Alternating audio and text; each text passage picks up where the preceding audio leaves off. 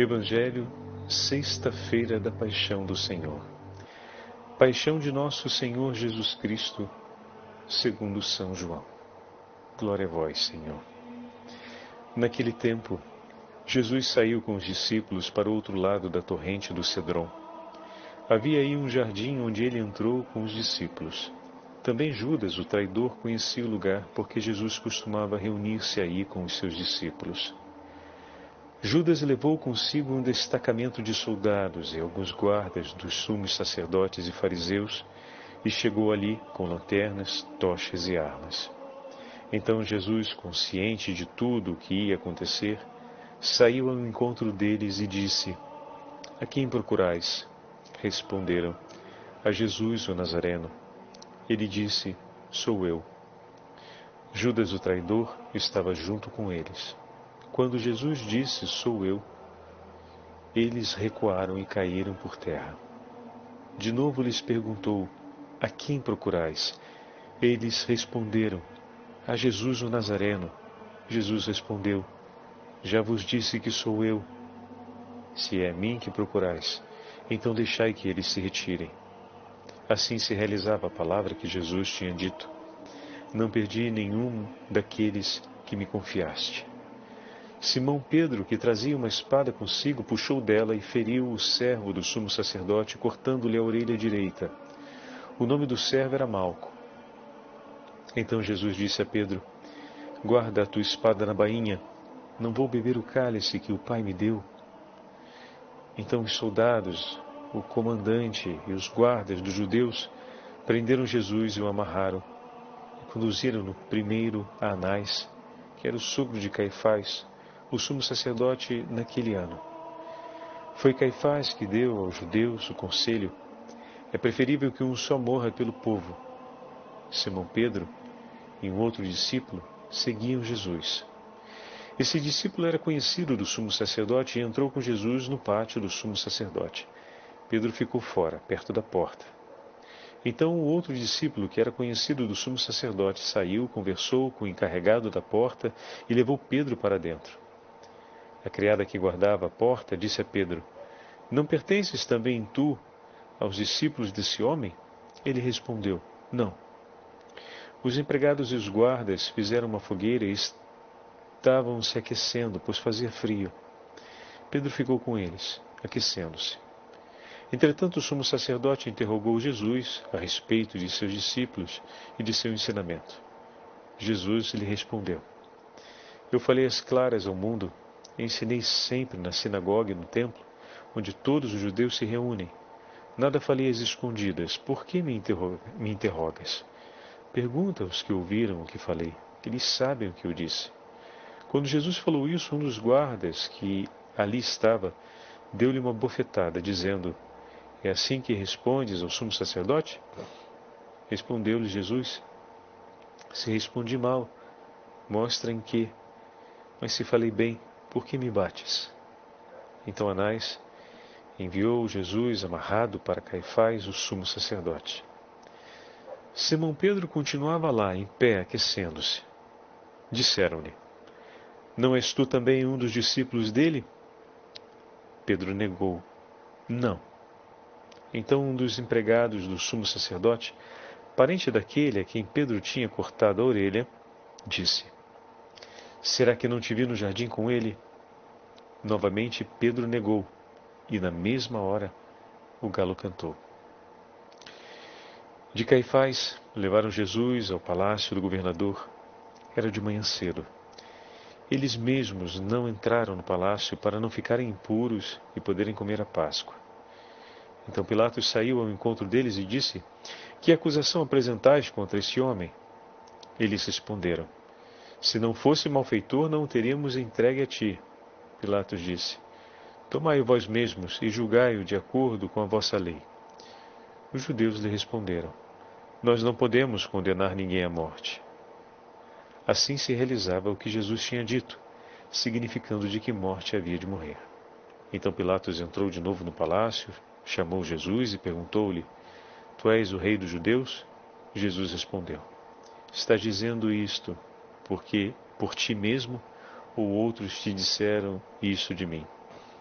Pilatos falou: Por acaso sou um judeu?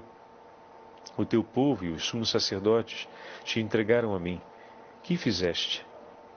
Jesus respondeu: O meu reino não é deste mundo.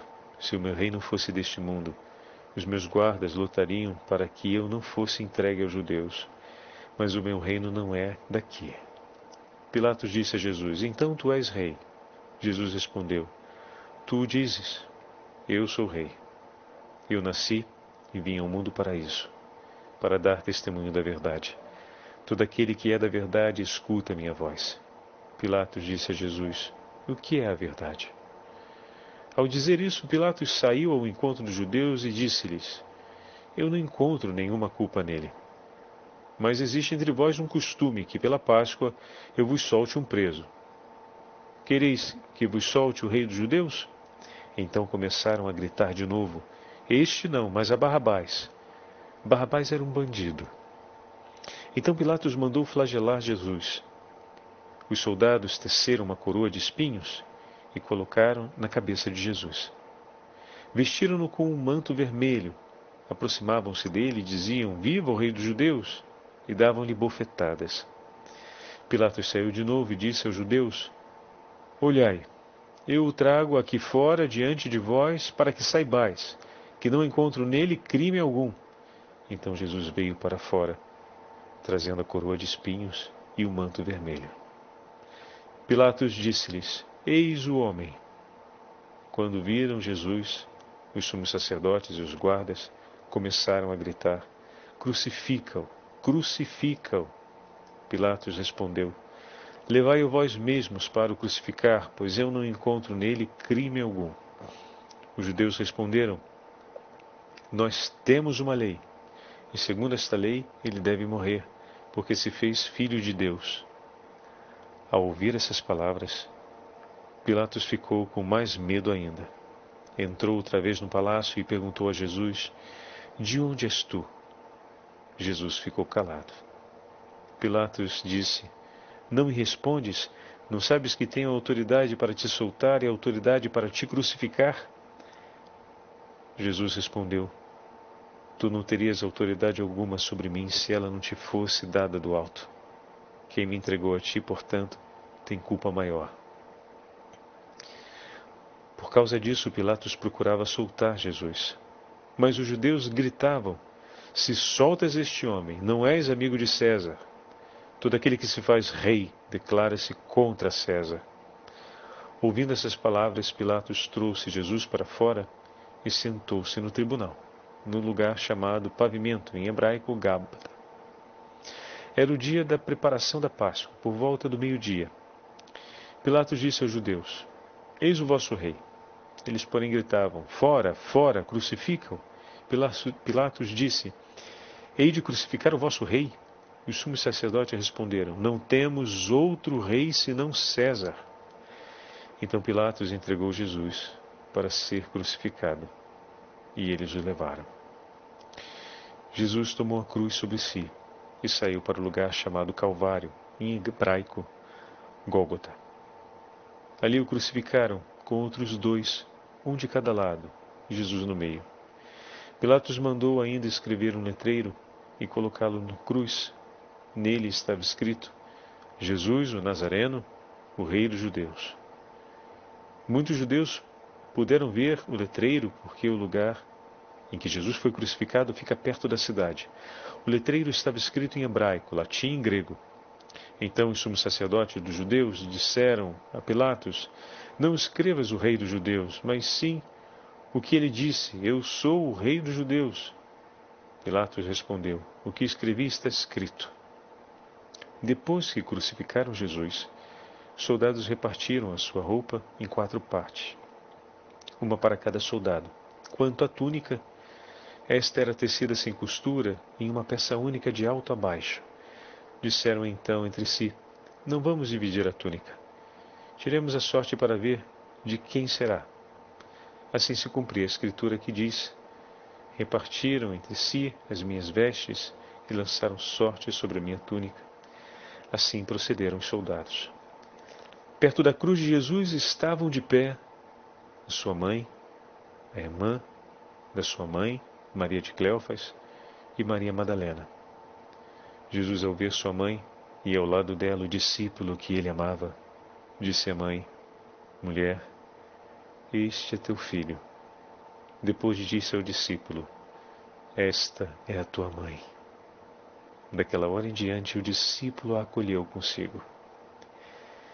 Depois disso, Jesus, sabendo que tudo estava consumado, e para que a Escritura se cumprisse até o fim, disse: Tenho sede.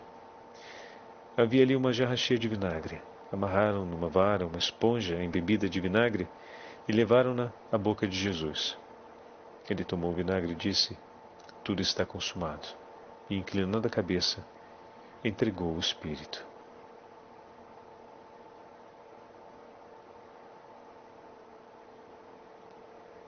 Era o dia da preparação para a Páscoa. Os judeus queriam evitar que os corpos ficassem na cruz durante o sábado, porque aquele sábado era dia de festa solene. Então pediram a Pilatos que mandassem quebrar as pernas aos crucificados e os tirasse da cruz. Os soldados foram e quebraram as pernas de um e depois do outro, que foram crucificados com Jesus. Ao se aproximarem de Jesus e vendo que já estava morto, não lhe quebraram as pernas, mas um soldado abriu-lhe o lado com uma lança, e logo saiu sangue e água. Aquele que viu, dá testemunho, e seu testemunho é verdadeiro, e ele sabe que fala a verdade, para que vós também acrediteis. Isso aconteceu para que se cumprisse a escritura que diz: Não quebraram nenhum dos seus ossos. E outra escritura ainda diz: olharam para aquele que transpassaram. Depois disso, José de Arimateia, que era discípulo de Jesus, mas às escondidas por medo dos judeus, pediu a Pilatos para tirar o corpo de Jesus. Pilatos consentiu. Então José veio tirar o corpo de Jesus. Chegou também Nicodemos, o mesmo que antes tinha ido a Jesus de noite trouxe uns 30 quilos de perfume feito de mirra e aloés. Então tomaram o corpo de Jesus e o envolveram com os aromas em faixas de linho, como judeus costumam sepultar. No lugar onde Jesus foi crucificado, havia um jardim e no jardim um túmulo novo, onde ainda ninguém tinha sido sepultado. Por causa da preparação da Páscoa e como o túmulo estava perto, foi ali que colocaram Jesus. Palavra da salvação. Glória a vós, Senhor. Sexta-feira da Paixão do Senhor, em nome do Pai, do Filho e do Espírito Santo. Amém. Queridos irmãos e irmãs, hoje ouvimos juntos na Santa Liturgia, segundo o Evangelho de São João, a narração completa da paixão e morte de nosso Senhor Jesus Cristo. Hoje, a Santa Igreja, esposa de Cristo, quer acompanhar o seu amado esposo, que amando os seus, amou-os até o fim. Até o fim de sua peregrinação messiânica, levando aos céus os méritos de sua paixão, para enfim caminhar conosco rumo à eternidade como nosso Salvador, sentado à direita do Pai na glória. Hoje celebramos a salvação que nos foi oferecida pela entrega de Jesus na cruz. Por isso, o ponto ápice da celebração da paixão do Senhor é o momento em que fazemos a veneração à Santa Cruz de Nosso Senhor e aproximando-nos dela, somos convidados a beijá-la. E como vamos ver durante a meditação de hoje, como temos acompanhado na sequência da meditação desde a última terça-feira, o beijo que hoje, junto com a Santa Igreja, em comunhão com a Santa Igreja, como parte da Igreja Esposa de Cristo, o beijo que damos à cruz do Senhor, é um beijo de amor que procura curar a ferida causada pelo beijo de Judas, Quem se levantou dentre os filhos da igreja para oferecer um beijo que curasse a ferida causada pelo beijo de Judas no rosto do Senhor? Quem de nós que tivemos a chance de compreender e conhecemos, pela graça de Deus, o mistério da nossa paixão, morte e ressurreição, se levanta com amor sincero no coração, contrito pelos próprios pecados, em ato de amor e reconhecimento, a sagrada paixão do Senhor e a salvação que nos trouxe, para dizer: Eis-me aqui, Jesus. Venho em ato de amor e gratidão por Sua oferta, mas também venho com o coração transpassado pelas dores que lhe causei e conhecendo as dores que lhe afligem o coração me ofereço para poder beijar-te em reparação por aquele beijo que tanto lhe feriu. Quero lhe beijar, declarando que acolho o seu perdão, que recolho o seu olhar misericordioso e que me entrego inteiramente a ti, Jesus, pois a tua misericórdia e o teu amor são o tesouro da minha vida. Viestes ao meu encontro, ó Senhor, do mais alto dos céus, abraçastes a minha humanidade, viestes ao encontro de minha alma que estava perdida longe de ti, que não mais via e entendia o perigo de morte que a rondava. Me revelaste, Jesus, como retornar às fontes da vida e me trouxestes a salvação. Agora que estou, Senhor, diante de Ti, chamado e conduzido pelo sopro da Sua divina misericórdia, e com um coração contrito diante de Suas dores, reconheço as dores que te flagelam e nas dores que agora são tuas e tão minhas, recolha a vida de que preciso e que reconheço que só de ti pode me levar à eternidade. Por isso hoje celebramos a salvação que nos foi oferecida pela entrega de Jesus na cruz. Ele veio para este momento, ou seja, para salvar-nos dos nossos pecados. Meus irmãos, falando de uma maneira mais simples e direta, o pecado é o abandono da vida que vem de Deus. E como assim, Padre? Como isso se dá? Temos acompanhado na meditação desses dias e vendo no testemunho, no miserável testemunho de Judas, como isso acontece. Ao escolhermos viver para nós mesmos e para nossa própria satisfação,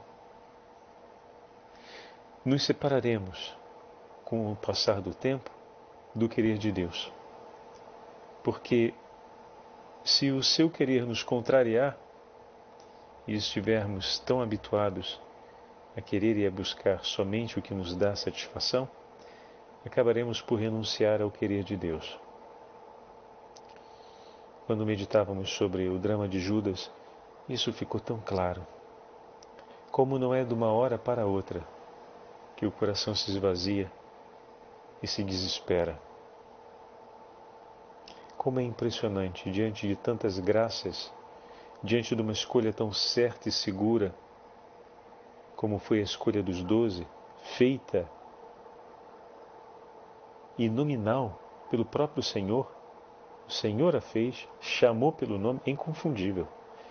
Às vezes acompanhamos os rapazes na formação sacerdotal por um ano ou dois e o coração ainda tem alguma inquietação em relação à concreteza do chamado vocacional.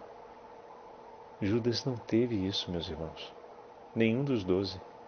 Foi o próprio Senhor que escolheu e chamou nominalmente. Como foi esse itinerário? Deus não errou a sua escolha mas como vemos ali na última semana, pois estamos acompanhando a última semana do Ministério da Vida Pública de Jesus, como já tivemos a chance de comentar, ali, depois de um caminho tão longo de tantas passagens e momentos importantíssimos, Judas se apresenta, como vimos na narrativa de Mateus, para vender Jesus, para trocar por algo pelo qual ele tem uma maior ambição e interesse em seu benefício próprio. Estão vendo? Olha aí. E aí, diante disso, como é que fica?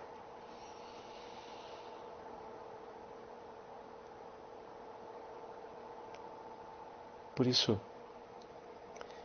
a frase, quando escolhermos viver para só, apenas para nós mesmos e nossa própria satisfação, nos separaremos do querer de Deus.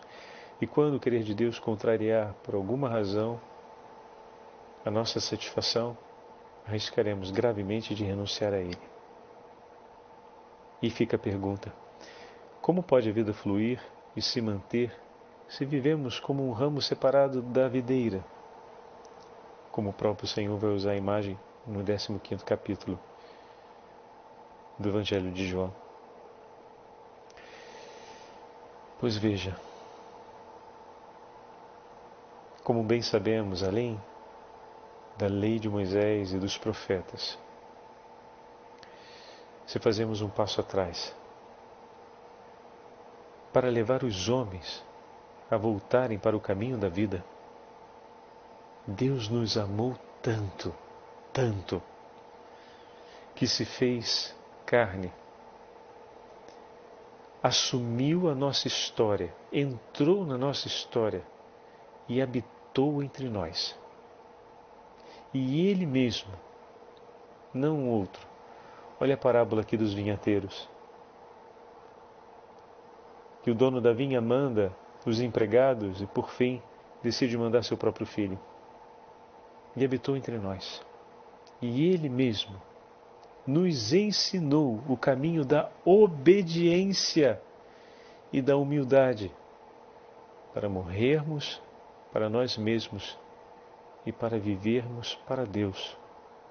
O caminho do qual ontem falávamos sobre a escolha de Jesus, sendo Mestre e Senhor, escolhe a condição de escravo, ensinando para nós claramente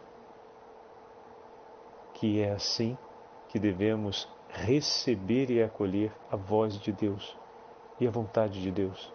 O escravo sempre espera pela voz do seu Senhor e não quer agir e não age sem ser para cumprir a voz do seu Senhor. Sendo filho de Deus, sendo Deus verdadeiro, onipotente, assume essa condição para testemunhar a nós a perplexidade de Pedro, que precisava aprender e precisava tomar parte, que é assim, com um coração obediente e humilde nestes termos e não em outro, mas assim que nós vamos permanecer unidos com Ele. Não há possibilidade de aliança se não for essa, se não for assim, se não for sob este como que o próprio Senhor Jesus nos testemunhou na última ceia e entregou aos seus discípulos com o gesto do lava-pés durante a instituição da Eucaristia e do sacerdócio.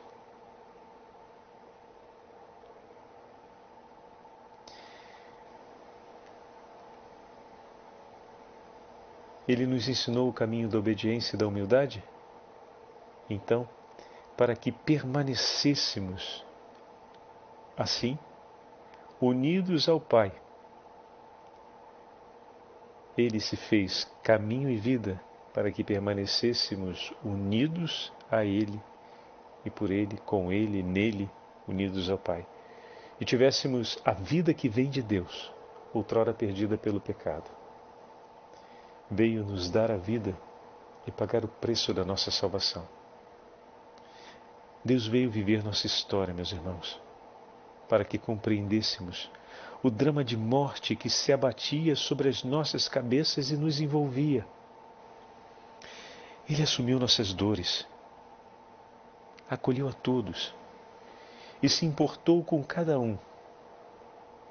Foi atrás da ovelha perdida, acolheu o pecador, salvou o que estava condenado, repartiu com os mais necessitados, curou os enfermos, perdoou, protegeu, rezou insistiu.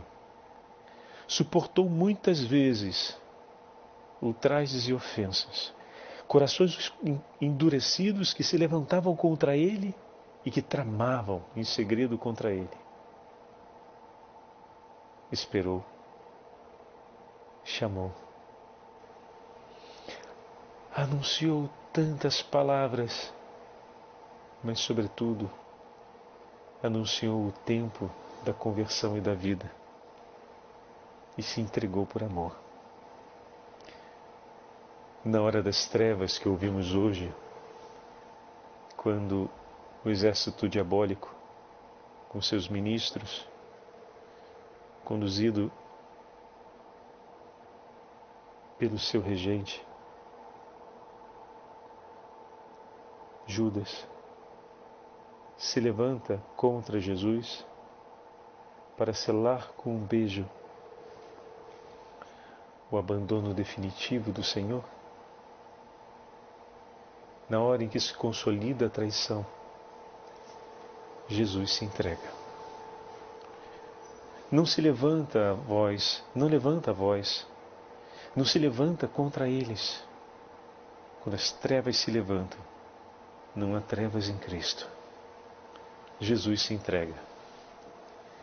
Quando lhe impõe a dor da morte,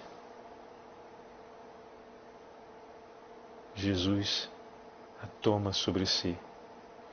Aquele que lhe feriu mais do que a face, aquele que lhe feriu o coração com um beijo, a este Jesus entrega o seu olhar. Aquele cujo beijo, cujo gesto, cuja escolha feriu mais o seu coração do que toda a flagelação que estava por suportar em sua carne, foi acolhido por Jesus com o seu olhar. O mesmo olhar que o chamou em sua vocação não o abandonou, meus irmãos, nem ali, na hora em que cumpria essa nefasta decisão, nem ali. O Senhor o abandonou com seu olhar e diria mais: o Senhor veio por ele para olhá-lo ali e não abandoná-lo.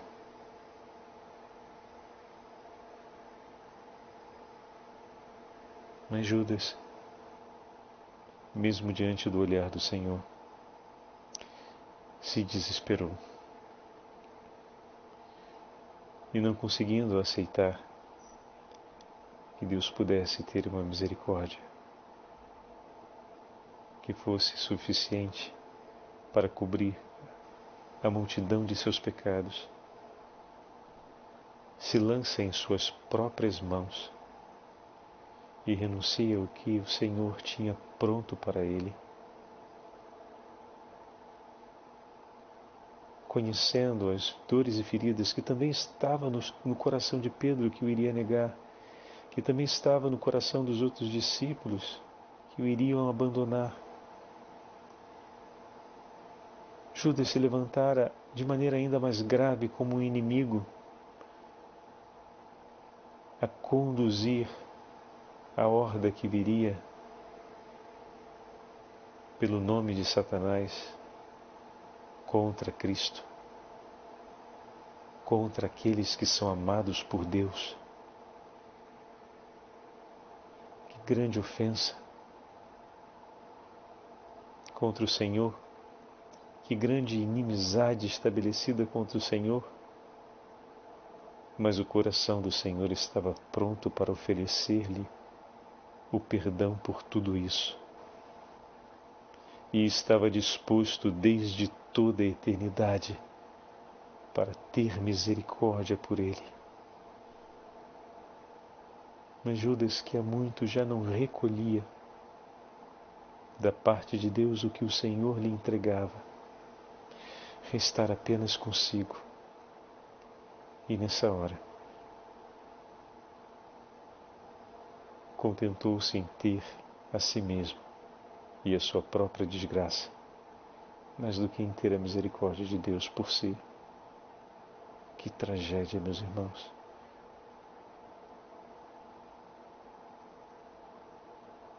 Com que amor o Senhor o amou.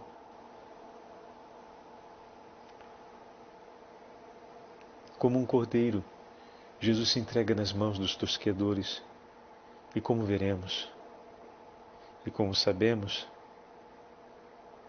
as trevas não suportaram a luz.